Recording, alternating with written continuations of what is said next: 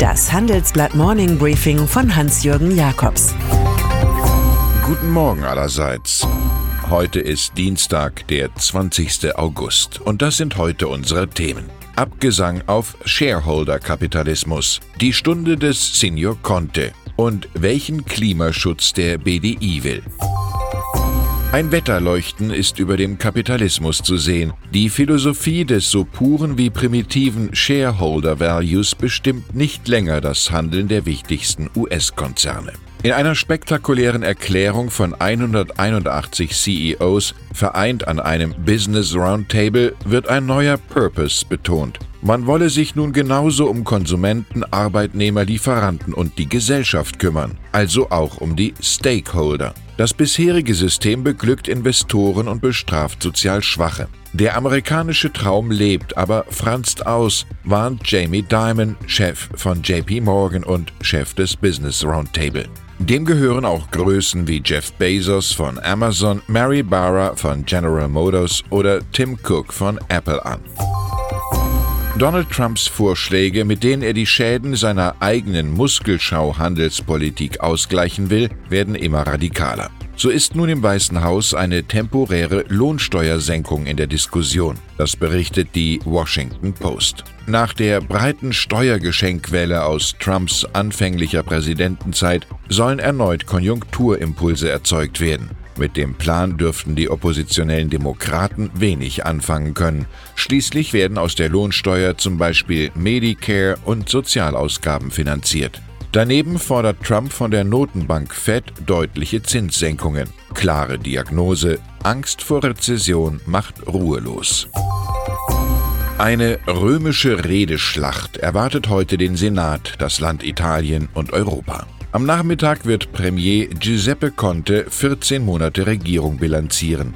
14 Monate, die Innenminister Matteo Salvini mit dem Monothema Migration zum Medienstar machten. 14 Monate, die seine Liga größer und am Ende auch größenwahnsinnig machten? Tritt Conte zurück, kommt es zum Misstrauensvotum? Nach ihm spricht Salvini, der sich intensiv auf eine seiner Rustikalreden vorbereitet hat. Und auch Matteo Renzi von der sozialdemokratischen PD meldet sich, es könnte zur Allianz mit der bisherigen Hauptregierungspartei Fünf Sterne kommen. Publizist Massimiliano Lenzi jedenfalls hat aktuell das richtige Buch herausgebracht mit dem Titel Der Fall der Matthäus. In Berlin entscheidet am 20. September das Klimakabinett über neue Umweltschutzmaßnahmen. Der Bundesverband der deutschen Industrie will sich vorher einbringen und legt nun ein Papier zu CO2-Preisen vor. Die Verfasser lehnen es ab, kurzfristig Verkehr und Gebäude in den europäischen Handel mit Verschmutzungsrechten einzubeziehen. Das könne, Zitat, nicht kalkulierbare Risiken für Firmen der Sektoren Energie und Industrie bedeuten. So heißt es in unserer Titelstory. Grundsätzliches kommt vom BDI-Hauptgeschäftsführer Vize Holger Lösch. Klimaschutz ist nur durch Investitionen und Innovationen leistbar und braucht keine Verzichtskultur, sagt er. Ein Lob dieser Politik wird für die Grünen verzichtbar sein. Ein sehr lesenswertes Interview findet sich in der Mitte unserer heutigen Ausgabe. Edith Kindermann spricht zu ihrer Rolle als neue Präsidentin des Deutschen Anwaltvereins. Sie ist die erste Frau im Amt. Einst habe sie sich den Beruf der Anwältin gar nicht vorstellen können. Die Selbstdarstellung lag mir fern, sagt sie. Kindermann beschreibt eine Zukunft, in der Frauen wie Männer aus Angst vor Stress immer seltener Partner in einer Kanzlei werden, das weibliche Geschlecht aber insgesamt klar diskriminiert werde. Geholfen habe ihr persönlich der Karatesport, erzählt sie weiter. Zitat: Im Beruf sind viele Situationen wie im Showgeschäft aufgeblasene Nummern. Dem eigenen Mantra, nationale Champions zu bilden, bleibt Peter Altmaier treu. Der Wirtschaftsminister genehmigt nach langer Bedenkzeit per Sondererlaubnis eine Fusion im Mittelstand zwischen den Gleitlagerspezialisten Zollern und MIBA. Bundeskartellamt und Monopolkommission hatten sich dagegen ausgesprochen. Es gebe aber besondere Gemeinwohlgründe, argumentiert Altmaier, zum Beispiel zur Erreichung der Energiewende.